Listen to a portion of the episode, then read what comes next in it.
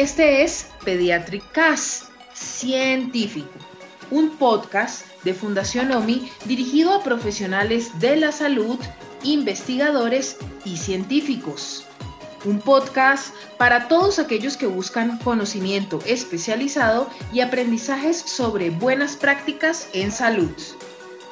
En este nuevo podcast de Fundación OMI queremos dar a conocer al gremio, al sector de la salud, temas de innovación, investigación, avances de la biomedicina y tecnología, conocimiento de casos complejos y cómo ha sido su manejo. Además, la importancia de la integralidad en los servicios para brindar una atención de calidad. Por eso hoy, en nuestro primer capítulo, abordaremos un tema muy interesante, estudios genéticos para no genetistas. ¿Pero por qué este tema? Pues precisamente porque en el mes de febrero es cuando celebramos eh, o conmemoramos el Día Internacional de las Enfermedades Raras o las Enfermedades Huérfanas. Patologías que se estiman, y esto nos lo dirá ahora mucho mejor nuestra invitada, cerca del 80% de ellas son de causa genética. Por eso, sin más preámbulos, quiero presentarles a la experta que nos acompaña el día de hoy. Ella es una invitada muy especial, es la doctora Silvia Juliana Maradei Anaya. Ella es médico genetista de la Fundación OMI, de Fundación OMI. Es docente de la Universidad Nacional y directora médica de Biotecnología y Genética BiotechGen SA. Así que, Doc, sin más preámbulos, bienvenida, ¿cómo estás? Katherine, ¿cómo estás? Buenas noches. Muy contenta de estar aquí contigo eh, para hablar de este tema tan interesante que me apasiona. Bueno, Doc, pues tú eres aquí la experta y todos eh, nuestros otros expertos y especialistas médicos que nos están escuchando estarán deseosos de que los podamos instruir sobre estudios genéticos para no genetistas. Y doctora, ¿qué es eso? ¿Qué vamos a hablar en este podcast el día de hoy? Bueno, vamos a hablar un poco sobre los qué son los estudios genéticos, que básicamente son exámenes de laboratorio que en la práctica clínica, en la práctica médica, nosotros solicitamos para evaluar si hay o no en nuestros pacientes una mutación en el ADN que expliquen la condición que está, eh, que está sospechándose en ese paciente. Y eh, para empezar, podemos decir que hay dos grandes grupos de estudios genéticos. Tenemos estudios de citogenética y estudios moleculares, con los que seguramente todos los colegas que están escuchando eh, en algún momento de sus carreras se han tropezado. Los estudios de citogenética son todos aquellos estudios que nos permiten estudiar eh, la estructura y el comportamiento de los cromosomas, que son ese empaque final o la forma más compacta que tenemos de almacenamiento del ADN y que se valen de un microscopio y un profesional experto para ser analizados. Dentro de estos estudios tenemos, por ejemplo, los cariotipos y los estudios de FISH, que en la Fundación Hospital de la Misericordia eh, solicitamos con frecuencia, particularmente para niños con sospecha de síndrome de Down, por ejemplo, síndrome de Turner, o algunas enfermedades de los cromosomas eh, un poco más raras, como las de lesiones del cromosoma 4 en su brazo corto o algunas translocaciones incluso. Y tenemos también el otro grupo que son todos los estudios moleculares, exámenes que nos permiten evaluar todas las mutaciones del ADN que ya no son visibles a la citogenética o al microscopio. De hecho, en los últimos tal vez 5 a 10 años, vienen formando parte cada vez más frecuente de nuestros algoritmos de diagnóstico y dentro de ellos tenemos, por ejemplo, la secuenciación de genes únicos, los paneles de secuenciación de próxima generación y la secuenciación de exoma. Y tenemos un grupito ahí como intermedio, como entre la citogenética y lo molecular, que son todos aquellos estudios que nos permiten estudiar a los cromosomas, pero a través de técnicas de biología molecular muy avanzadas, como la hibridación genómica o el análisis cromosómico por microarrays. Y eh, a este grupo hay quienes pues le, denominan citogenética molecular. Tenemos también eh, un término que seguramente es muy conocido, sobre todo para todos nuestros colegas que trabajan con oncología, hematología, que es el término patología molecular. La patología molecular es una disciplina que engloba todas las aproximaciones de diagnóstico genético y molecular al diagnóstico y clasificación de cáncer y de enfermedades infecciosas principalmente. Desde eh, el diseño, la validación de biomarcadores, biomarcadores que pueden ser, por ejemplo, predictivos para respuesta a tratamientos o que nos pueden dar de alguna manera un acercamiento a, lo que va a ser la progresión, el pronóstico de la enfermedad. Entonces, esto es como el panorama general, digamos, de todo lo que tenemos como eh, estudios genéticos em, y que diariamente utilizamos en nuestra práctica médica. Muchas gracias, Doc. Y hay una pregunta que mm, seguramente los médicos, los generales sobre todo, o incluso algunos especialistas eh, harán constantemente, y es cómo saber qué estudio solicitar entre todos los que hay en este momento disponibles y cómo saber por dónde empezar. Bueno, Catherine, pues depende del paciente, depende del paciente y depende de las necesidades diagnósticas de la expectativa que como médicos tengamos de su manejo, de las características de su familia en términos de eh, lo que necesiten frente a un asesoramiento de riesgos de recurrencia, por ejemplo. Realmente hay muchos factores que determinan dónde y cómo empezar el estudio genético. En algunos casos, iniciamos con un estudio cromosómico convencional, un cariotipo, y necesitamos escalar poco a poco hacia análisis más especializados que nos permiten evaluar con mayor profundidad el ADN, sobre todo cuando eh, el diagnóstico es más complicado, cuando el caso es más retador. Pero de entrada hay casos en los que podemos decidir hacer una secuenciación de exoma. Y es muy importante que los médicos no genetistas entiendan que no todos los casos, incluso de una misma enfermedad, se pueden poner en el mismo costal. Siempre va a haber particularidades en los casos que nos hacen tomar o una dirección u otra. Para los genetistas eh, es importante trabajar en equipo con los médicos tratantes para poder enfocar apropiadamente la clínica del paciente y dentro de lo posible enfocar en conjunto cuál es la mejor decisión del estudio genético en cada caso. Super, Doc, pero mm, ¿hasta dónde podemos llegar? Y los pacientes que requieran eh, los niveles o todos los niveles de estudio genético, ¿cuáles son esos? Eh, ¿Cuáles, ¿Cómo los puedo yo llegar a definir? ¿O, los van a requerir todos, solo unos, algunos, cuántos? Eso también depende, Catherine, porque hay manifestaciones clínicas eh, en algunos pacientes que, por ejemplo, nos hacen pensar que no requieren un estudio cromosómico ¿Por qué? Porque son pacientes en los que de, entrada se sospecha una enfermedad monogénica y se necesita un estudio orientado a un gen específico, a un fragmento de ADN muy específico relacionado con una enfermedad. Pero habrá otros casos, y vuelvo a poner el, ejemplo del paciente, por ejemplo, con síndrome de Down, eh, en los que seguramente el estudio convencional, digamos del cariotipo, va a ser suficiente. Hay casos en los que una pareja joven con deseo de paridad eh, puede motivar que ampliemos un estudio genético hasta que encontremos o no encontremos la causa de enfermedad en su primer hijo para poderles decir con más certeza cuál es el riesgo que tienen de que esto se vuelva a presentar en un siguiente embarazo. Pero habrá otros casos en los que, por ejemplo, tenemos una familia que ya tiene una paridad satisfecha, y eh, un hijo en quien se sospecha una enfermedad genética de nuevo, es decir, donde no había tal vez otros antecedentes en la familia, eh, que a veces nos hacen eh, pensar con mucho detenimiento si realmente se amerita o no se amerita una ampliación de un estudio molecular. Entonces es, es muy dependiente y como te decía antes, es un trabajo conjunto del genetista y el no genetista, que seguramente va a ser el médico tratante, que conoce a veces muchísimo mejor al paciente.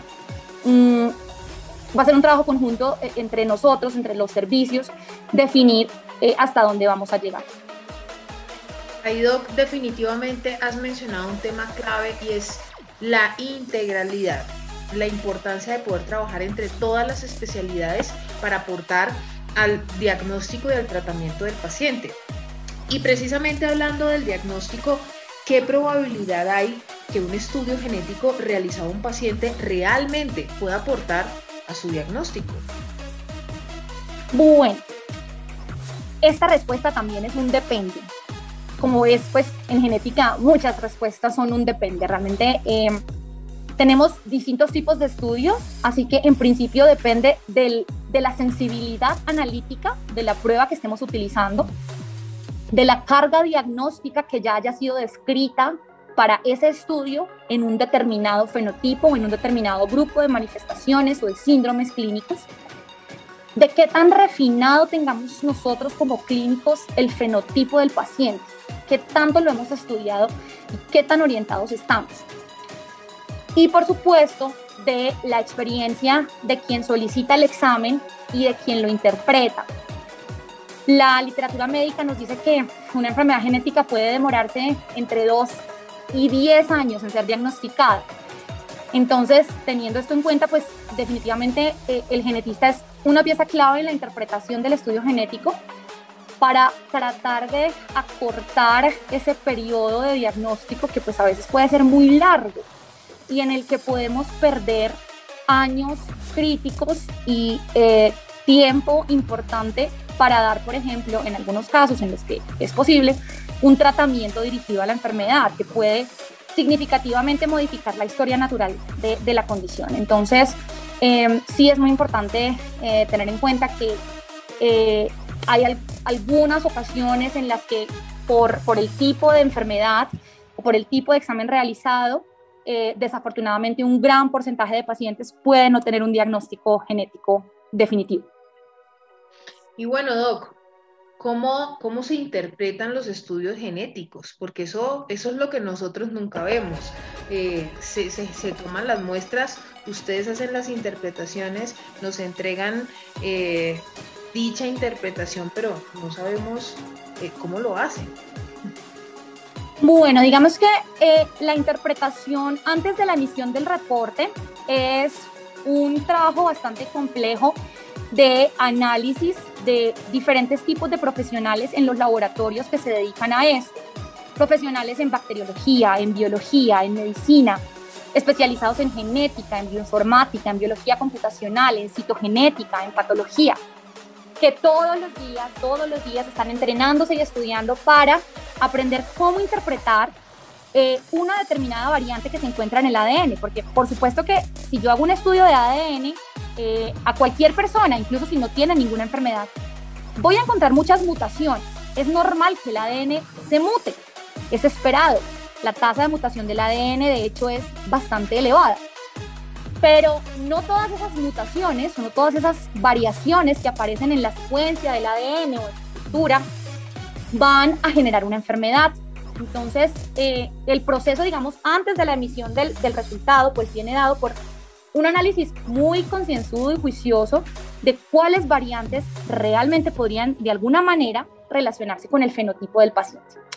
Y una vez que el resultado es emitido por ese equipo de un laboratorio, eh, y ese resultado llega a manos del médico tratante, podemos decir que tenemos tres tipos de resultados.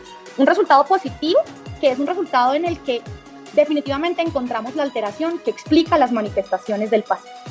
Un resultado negativo, en el que no vamos a encontrar nada que corresponda a lo que estamos viendo. Es decir, quedamos como en blanco.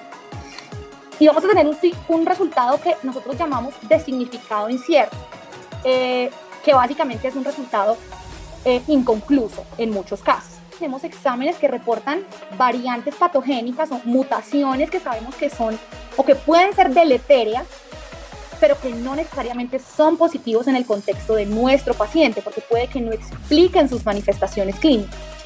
Mientras que en otros casos, un resultado de significado incierto podría estar explicando el fenotipo del paciente y convertirse ya en el escenario clínico de nuestra práctica en un positivo. Hoy, por ejemplo, también sabemos que un resultado negativo ahora, en un año o dos, puede reanalizarse y eventualmente darnos lugar a, la detección de una variante que no conocíamos y que probablemente no habíamos reportado. Entonces, por todas estas razones, nuevamente vemos que es importantísimo el acompañamiento del médico genetista al no genetista en este algoritmo de estudios y eh, dentro de la definición diagnóstica y la interpretación del reporte de un estudio o de un examen genético. Y para finalizar, ¿quién puede solicitar eh, los estudios genéticos? Bueno, pues en, teoría, Catherine, cualquier médico que esté enfrentándose a un paciente con sospecha de enfermedad genética, que sepa cómo solicitar el estudio y que sepa cuál es el que se ajusta más a su paciente. Pero sabemos que, eh, pues, como todo en medicina, eh, a veces puede ser que yo dentro de mi especialidad no tenga muy claro cómo debo solicitar el estudio, así que siempre es bienvenido preguntar. Los genetistas siempre estamos dispuestos a apoyar a los colegas con la solicitud de los estudios genéticos y obviamente con la interpretación subsecuente de esos resultados, que finalmente es lo que va a impactar al paciente en el proceso de diagnóstico. A veces se cometen errores en la solicitud, eh, esto no es infrecuente. Por ejemplo, al solicitar un cariotipo, a veces eh, hay tantos tipos de cariotipos que el médico en el consultorio puede no saber cuál es el que tiene que pedir a su paciente. Y se pide, por ejemplo, un cariotipo con bandeamiento C para estudiar em, una translocación, lo que no es correcto, por ejemplo, porque este tipo de examen se utiliza para algo muy específico.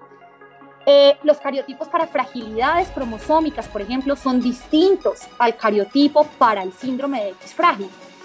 Eh, entonces, em, siempre es importante que, nos apoyemos en el genetista. Nosotros estamos, como lo decía, dispuestos a compartir eh, el conocimiento sobre cómo se deben solicitar los, los exámenes, sobre todo, por ejemplo, los estudios de secuenciación, que ahorita están en mucho auge. Todos los laboratorios en general que tienen áreas de biología molecular ofrecen secuenciación de genes en panel para muchos desórdenes genéticos. No todos los exámenes o no todos los laboratorios ofrecen el mismo contenido de genes, las mismas características de desempeño. Entonces siempre es importante, por ejemplo, verificar que si yo tengo un paciente con sospecha de X enfermedad, todos los genes de interés para esa eh, sospecha diagnóstica estén incluidos en el examen que yo estoy solicitando. Si se solicita un exoma completo, eh, verificar que la cobertura de los genes que más me interesan a mí realmente sea la adecuada. Entonces, eh, simplemente pues insistir en la importancia de que la solicitud de interpretación de los eh, resultados de los estudios genéticos se acompañe del genetista. Si bien, como te decía al inicio, eh, cualquier médico que se esté enfrentando a un paciente con sospecha de enfermedad genética podría hacer la solicitud del estudio. en el OMI contamos con un equipo de médicas genetistas, nosotras pues tenemos la experiencia clínica y los conocimientos, digamos, necesarios para eh, guiar o apoyar el proceso diagnóstico en genética de eh, nuestros pacientes y de los colegas para sobre todo hacer un apropiado análisis de, de, los resultados y de las variantes genéticas en el fenotipo de los pacientes y tenemos la disposición para apoyar y acompañar eh, esos procesos de diagnóstico de nuestros niños y sus familias. Pues muchísimas gracias, Doc, porque la verdad, este tema es súper importante y sobre todo eh, para toda la comunidad que nos está escuchando, es muy importante aprender sobre, sobre los estudios genéticos. Y más eh, en una fecha en la que conmemoramos eh, el Día de las Enfermedades Raras o Huérfanas y que precisamente nos brinda la relevancia y el protagonismo precisamente al equipo de genetistas y a este tipo de estudios que nos ayudan y nos aportan a finalmente definir o brindar un diagnóstico y un tratamiento oportuno para nuestros pacientes. Doctora, muchísimas gracias por compartir su conocimiento especializado, por entregar toda esa valiosa información a los profesionales, especialistas, científicos, investigadores que nos están escuchando por primera vez en este capítulo inicial de Pediatric Científico, el podcast de Fundación OMNI. También muchas gracias a ustedes por escucharnos. Nos volveremos a oír en un próximo capítulo de Pediatric Científico.